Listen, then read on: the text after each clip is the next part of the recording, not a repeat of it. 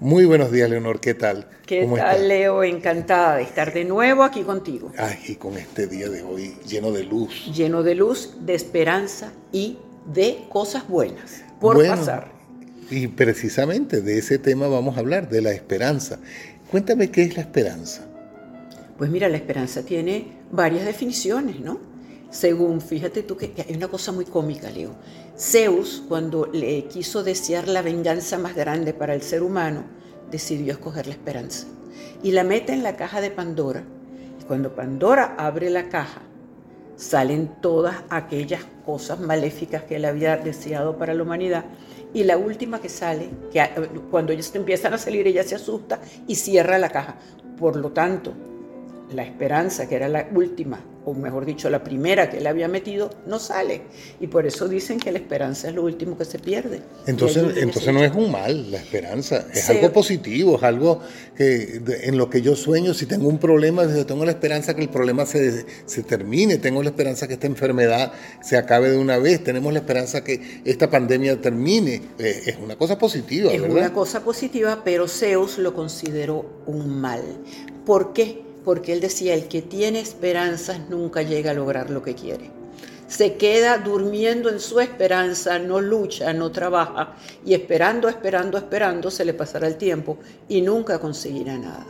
Pues mira, yo creo que que Zeus o lo malinterpretaron o no era así, qué sé yo, porque yo, yo no soy un experto en mitología Zeus, griega. Zeus era malévolo, todo lo que Zeus se le ocurría era totalmente malévolo. Eh, eh, eso es verdad, con toda la, esa vida, si es que se llamaba vida de los dioses, eh, con, con, todas las triquiñuelas y maldades e infidelidades que cometió Zeus. Pero volviendo a la esperanza, yo sí creo que hay como dos tipos de esperanza.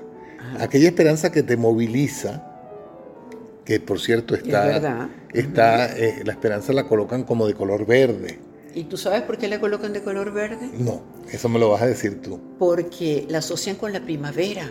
Cuando llega la primavera, que es verde, tienes la esperanza de recolectar el fruto. Y entonces de allí viene, oye, tenemos la verde esperanza de cosechar todo lo, que hemos sembrado y todo lo que hemos sudado con el trabajo.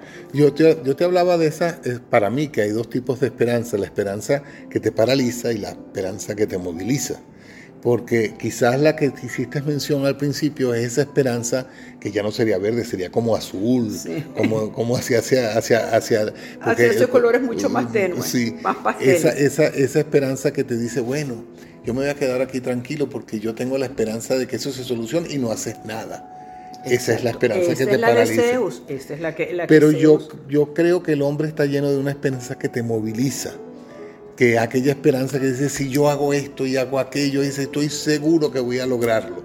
Tengo la esperanza de lograrlo con esto que voy a hacer, con esta actitud que voy a tener, con este trabajo que estoy haciendo. Esa es la esperanza que yo siento que es la más positiva de las sí, No, sobre todo que hay una cuestión que también es importante. La esperanza es algo que te permite seguir adelante, que te da los ánimos para decir, esto también va a pasar. Yo espero que el día de mañana sea mejor que el de hoy. Y esa esperanza es una esperanza positiva, es una esperanza fecunda, es una esperanza que te hace ir hacia adelante. Bueno, es lo que llaman, una esperanza que te moviliza. Y la otra no, la otra te deja como paralítico sentado, esperando, tranquilo, sin, moverte, porque, bueno, tengo la esperanza de que eso salga bien, pero yo no hago nada.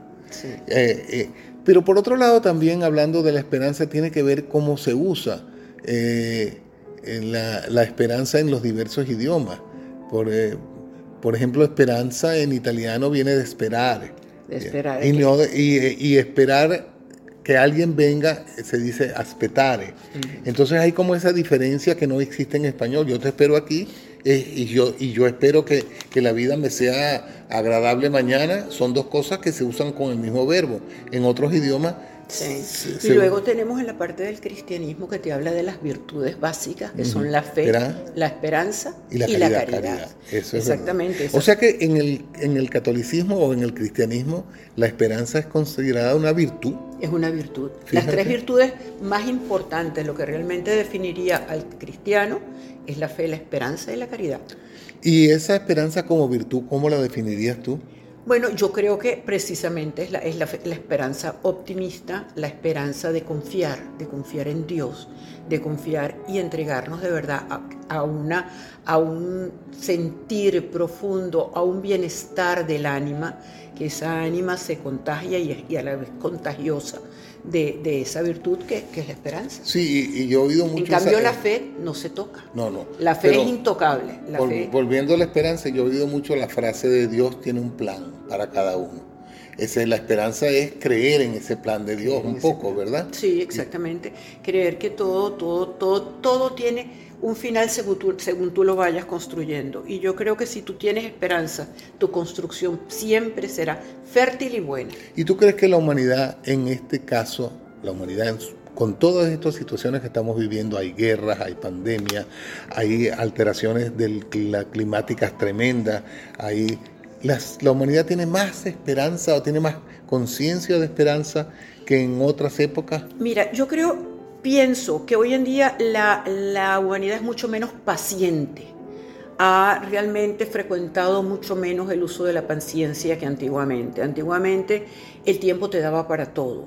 Era una vida más lenta, era una vida bastante más ociosa, sobre todo de parte de la mujer. Y en el fondo yo creo que todas esas cosas te permitían a ti pensar más. Y al pensar más tenías que tener más esperanza, porque si encima te ibas a atormentar con aquellas ideas de que todo se iba a acabar y el cataclismo y el horror y el espanto, yo creo que lo único que te quedaba era un suicidio. Bueno, yo, yo te hacía esa pregunta porque precisamente eh, la velocidad con que se vive hoy en día y lo que vemos en las redes sociales te alteran la temporalidad de tu vida. Así es. Hoy en día nosotros tenemos una velocidad de vida mucho más rápida, es la misma pero como la información llega inmediatamente y estamos informando inmediatamente sobre nuestras actitudes y nuestros proyectos. No, y que todo va cambiando, Leo. Nosotros somos en este momento producto de la inmediatez. Si las cosas no se dan en el momento, no tienen validez. Y con, el, con ese cuento, con este lema de que el tiempo es oro, ¿ah? si no podemos tenerlo inmediatamente, ya la validez de esa pasó, se venció y no sirve. Claro, por eso era mi pregunta, si la sociedad hoy en día, en el siglo XXI y en el año que estamos, que es el 2022, tiene la misma esperanza la humanidad que hace 100 años. Y hace 100 años estábamos terminando la Primera Guerra Mundial y estábamos entrando de un una recesión europea tremenda que llevó a la misma Segunda Guerra Mundial.